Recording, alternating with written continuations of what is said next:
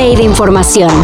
Titulares nacionales, internacionales, música, cine, deportes y ciencia en 5 minutos o menos. Cafeína. Los diputados trabajan en dos iniciativas para traer muy cortitos a medios y críticos. Una elevaría la multa por injuriar al presidente y otros funcionarios de alto calibre. Enséñame. Párate. Vamos a hacer la pataleta de la cilindrina juntos. Pero tienes que tenerme paciencia. Y otra reviviría el delito de ataques a la vida privada. Y ya que la subiste hasta acá, Ya. haces ¡Hue! ¡Hue! En el primero de los casos, las multas serían de hasta 4 mil pesos por insultar al presidente en medios impresos. En el segundo, se consideraría ataque a la vida privada toda manifestación maliciosa, verbal o por medios audiovisuales que expongan a una persona al odio, desprecio o ridículo. Clásica ya. Claro, claro. ¿Cómo se dice berrinche en México? ¿Cómo se dice pataleta? Algo muy subjetivo, tanto que el delito fue derogado en 2012. Pero bueno, los legisladores creen que es buena idea revivir. ¿Tú podrías enseñarle a los niños de hoy cómo se hace una verdadera pataleta? Es decir, ¿cuántas fases tiene la pataleta de la cilindrina? Es raro que un ave contagie a un mamífero de gripe aviar, pero pasa. Ahora, el contagio de un mamífero a otro no sucede, o más bien, no sucedía.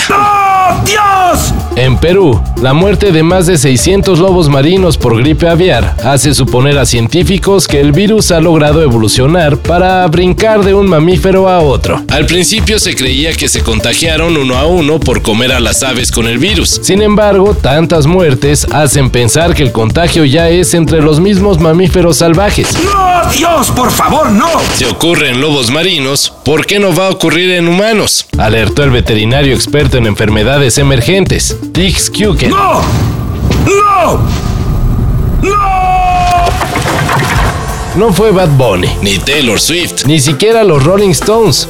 Aunque a veces ya ni los tocan en Universal Stereo, los integrantes de Genesis fueron los artistas mejor pagados del 2022 al embolsarse 300 millones de dólares.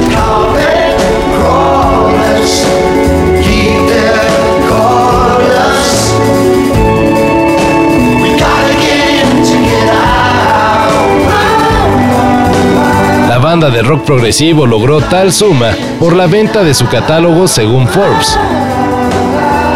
El top 5 de los artistas con más ganancias del 2022 lo completan los creadores de Los Simpson y los de South Park, en el quinto y cuarto lugar respectivamente. En el tercero, el actor Tyler Perry y Sting en el lugar 2, todos con ganancias que van de los 105 a los 300 millones de dólares. Hay escándalo en el Barcelona. Hacienda dice que el Barça quería asegurarse de que no se tomaban decisiones arbitrales en su contra. Una investigación de Cadena Ser reveló que entre 2016 y 2018 el club catalán dio pagos que sumaron más de un millón de euros a una empresa propiedad del entonces vicepresidente del Comité de Árbitros de la Liga de España. Aunque la transacción da para pensar mal y suponer que hubo algo así como un arreglo para que se pitara a favor del club catalán, el Barcelona dice que nada de eso, que el pago fue por un asesoramiento técnico. Ajá. El club ya se ha pronunciado, por lo tanto, en la línea del club, sin más. Además son años que yo no, no estuve no estuve en el club, pero defender al, club lógicamente y nada más.